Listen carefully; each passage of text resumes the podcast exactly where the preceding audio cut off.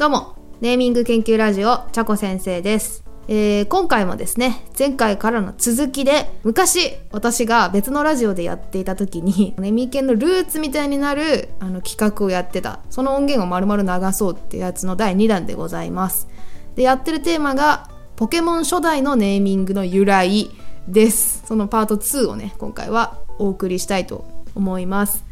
今回は、えっと、オノマトペかな。あとなんか、人名由来とかの名前も確かあった気がしますね。あ、そうだ。前回言ってなかったんだけど、ちなみに今回これなんでわざわざポケモンのね、ネーミングの由来を、しかも過去の音源からわざわざ引きずり出してやってるのかっていうのは、えー次の次でネタバラシというか、これの布石だったのかっていうのを、あの、やりますので、ちょっと何をやろうとしているのかっていうのも含めて予想しながら聞いていただけると面白いかなと思います。はい、それでは、ポケモン初代の由来調べてみたその2お楽しみください。どうぞ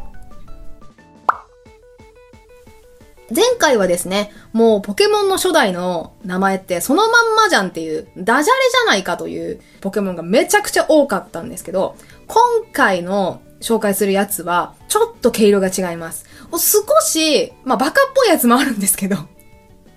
バカっぽいやつもあるんですけど、ちょっと手が込んでますねとか、あ、そこから撮ってるんだ、みたいなやつを紹介していけたらなと思います。それでは早速、名前の由来、二つ目のグループ、オノマトペ系です。この辺からちょっと言葉遊び感が強くなってくるんですが、オノマトペっていうと、物の様子とか、あるいは状態を表す言葉ですね。じゃあまずですね、擬態語から紹介していきたいと思いますが、まず最初、ビリリ玉。これ電気タイプのなんかモンスターボールみたいな見た目してる、えーと、ちょっと目つきの悪いポケモンなんですが、ビリリ玉。まずビリリっていうのがこの擬態語の部分ですね。こう電気タイプなんでビリビリ来るっていうビリリと、まあ、玉みたいな見た目してるので、玉。ビリリプラス玉ですね。これでビリリ玉です。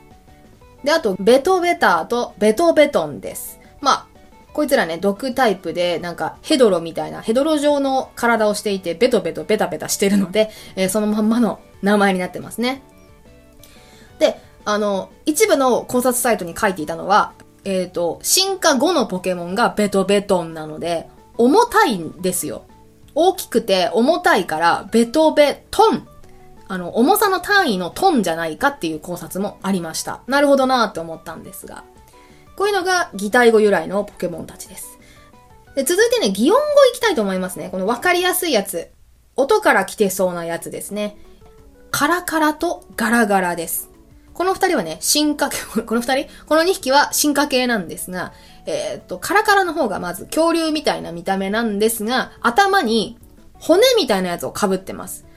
これ、設定としては、母親の骨を被ってます。頭蓋骨を被っているポケモンになります。ちょっと悲しい過去があるポケモンなのですが、で、お母さんがいなくなってずっと泣いてるみたいな。で、進化すると、ちょっと目つきが鋭くなって、ガラガラというポケモンになります。このカラカラとかガラガラっていうのはなんかこう、カラガラガラガラガラとか、ガラガラガラガラっていう、まず音から来てるっていう由来。プラスですよ。これはもう完全に二次創作の域を出ないと思うんですが、えー、カラカラに関しては、殻まあ、まあ、厳密には殻じゃなくて骨なんですけど、その殻みたいなものを被ってるから殻なのではないか。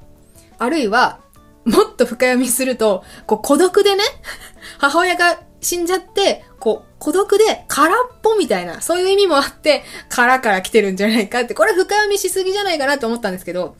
で、あとガラガラはね、その、母親が死んだ泣き殻、泣き殻の柄から来てるのではないかっていう、えー考察がありました。まあ、なんかこういう、それ、本当か？みたいな、こう、由来を調べて突っ込み入れるのも、このポケモンの由来を調べる自由研究の面白いとこなんですけどね。めっちゃおもろいっすよ。これなんか、絶対それ違うやろみたいな、あの、深読みが載ってたりするのが面白いですね。はい。じゃあですね、オノマトペグループ抜け出しまして、お次はですね、実在系グループに行きたいと思います。実在系。つまりリアルに存在するという意味です。リアル、我々が生きているこの世界の人物、あるいは生物、あるいは神話から来ているポケモンを紹介します。まず人物系ですね。もう有名ですけど、本当に。まず上がってくるのが、ケーシーですね。ケーシー系列。これらはかなり、あ、まず、ケーシーの進化系列っていうのはね、三段進化なんですよ。ケーシー、ユンゲラー、フーディンっていう風に進化していって、なんか黄土色っぽい、狐みたいな見た目をしているポケモンで、この3匹はみんな念力ポケモンになってて、そのモチーフが全員ね、海外の超能力者の名前が由来になっています。一番最初のケイシー。こちらはアメリカのエドガー・ケイシーという方がモチーフでした。催眠術とかで、なんか、病気とか難病の治療をするみたいな超能力で一世を風靡したんですけど、で続いてのケイシー進化系がユンゲラーっていうやつになります。ユンゲラーは、なんか額に星マークがあって、右手にスプーンを持っていて、ヒゲみたいなのがついてる、えー、キャラクターになってくるんですけど、こちらはね、スプーン曲げで、日本でめちゃくちゃ有名になったユリゲラーがモチーフです。もうゆ、超有名なので、さすがに知ってるかなと思うんですけど、で、ユリゲラーに関しては、あのー、任天堂とあの裁判で一回揉めまして、ポケモンカードから消えましたね。今も消えてるのかな？なんか自分をモチーフにして、そのポケモンカードが売られているのをユユンゲラーじゃない、ユリゲラーが実際に発見して、なんだこれは？ってなって訴訟を起こしたみたいでして、額に星マークがあるから、これはなんかナチスを意味するんじゃないかとか、あの、なんかポケモンカードの売り出し方として、えっ、ー、と、たまになんですけど、なんか、えっ、ー、と、サトシのピカチュウとか、カスミの人手マンみたいな感じで、こう、同じポケモンでも誰々の何々とかいう風に差別化を図ることがあるんですね。で、その中の一つに、あの、悪いユンゲラーっていうのは多分あったのかなロケット団が持っているユンゲラーっていうポケモンカードがあったっぽいんですよ。で、それをユリゲラー氏が見ちゃって、こう、反感を持たれまして、えー、任天堂に訴訟したんですけれど、えー、2003年に訴訟は却下されたそうです。ただですね、今ちょっと調べていたら、えっ、ー、と、2020年11月29日に、ユリゲラーは任天堂に要請していたユリゲラーのカード、ポケモンカードですね、の発行禁止措置を取り下げることを任天堂に伝えたと発表した。だからもうこれ以上問題にしませんよって言ったそうですね。それから実際に発売されたのかは謎ですが、まあ本人がついに撤回されたと。なるほど。もうその件はチャラにしようってご本人がおっしゃったっていうことだそうですね。で、最後、ユリゲラ、ユリゲラじゃない、ユンゲラの進化系がフーディンです。フーディンはまあほぼユンゲラみたいな見た目なんですけど、ちょっとヒゲが伸びて、はい。で、このフーディンは脱出王の、異名があります。ハリー・フーディーニという魔術師、記述師みたいなのが、え、由来になっています。多分ね、このポケモン初代の90年代とかって、超能力ブームだったことも多分あるんですよね、日本が。世界的にかな、超能力ブームみたいなマジックとかが流行ってたので、そこから多分撮っているんですね。はい。というわけで、超能力者3連単でございました。どんどん行きましょう。実存系の人名のグループ。続きましては、エビワラーと沢村です。の知ってる方にはとても有名な話ですが、まずエビワラーの方はですね、めちゃくちゃボクサーみたいな見た目をしているパンチするポケモンです。こちらの元ネタが、エビハラヒロユキさん、元プロボクサーで、えー、フライ級の世界チャンピオンになりました。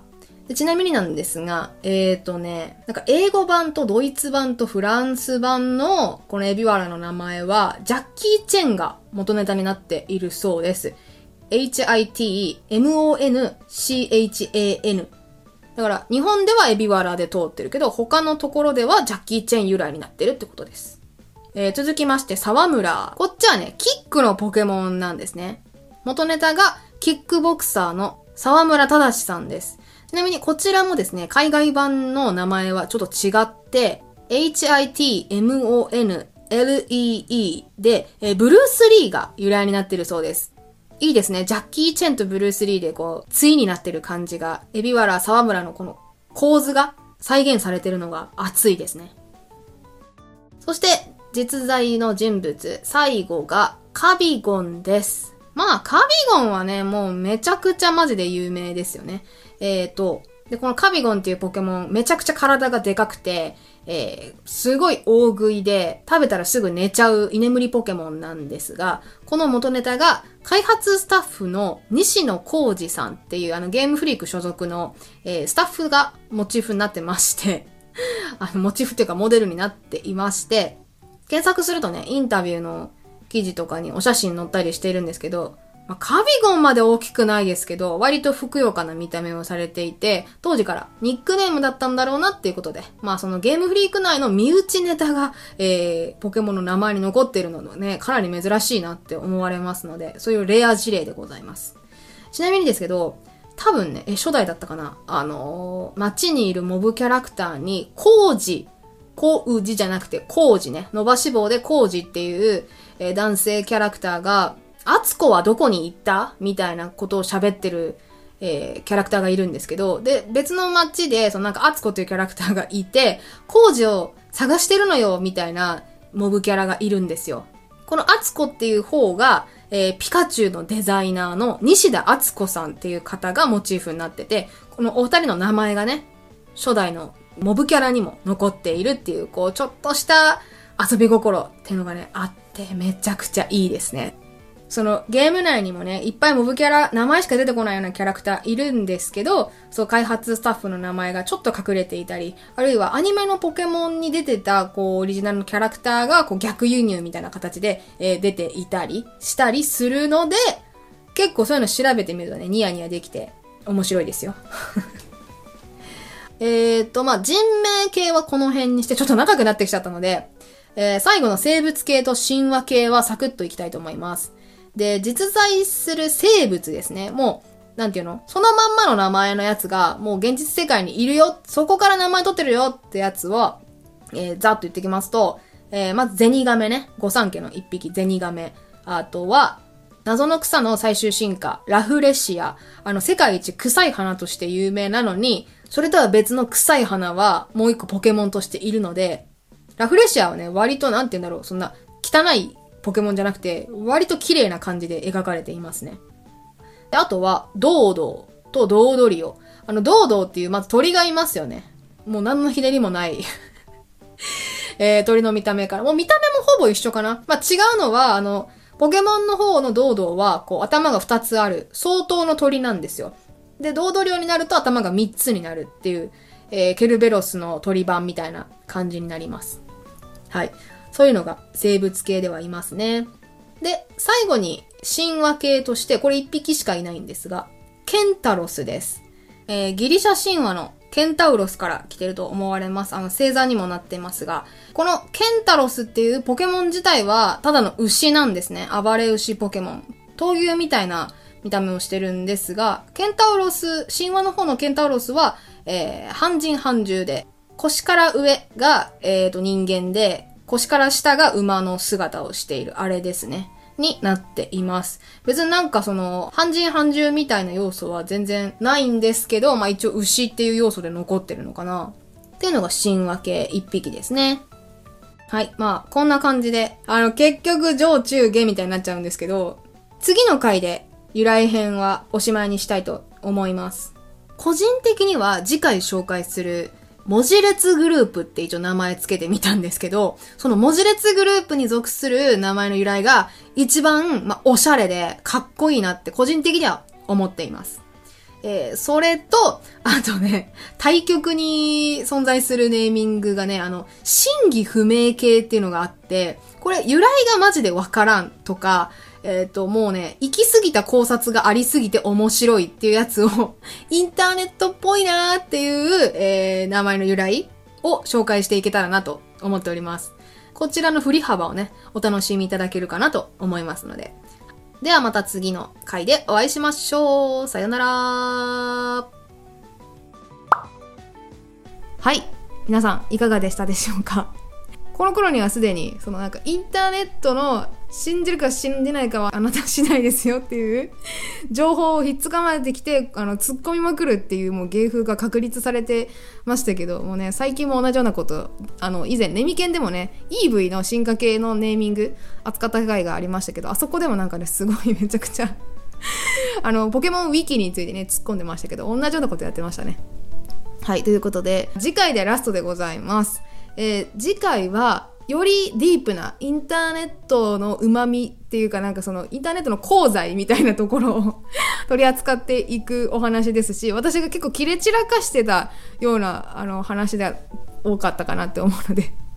またそこもお楽しみにしておいていただけるといいかなと思います。楽しみだっていう方はぜひね、チャンネル登録して、YouTube のチャンネル登録して、通知マーク入れてお待ちいただけると嬉しいです。または、えー TwitterX のハッシュタグ、ねみけん、カタカナでネミ、ひらがなでけんとつけてツイートいただいても嬉しいです。よろしくお願いします。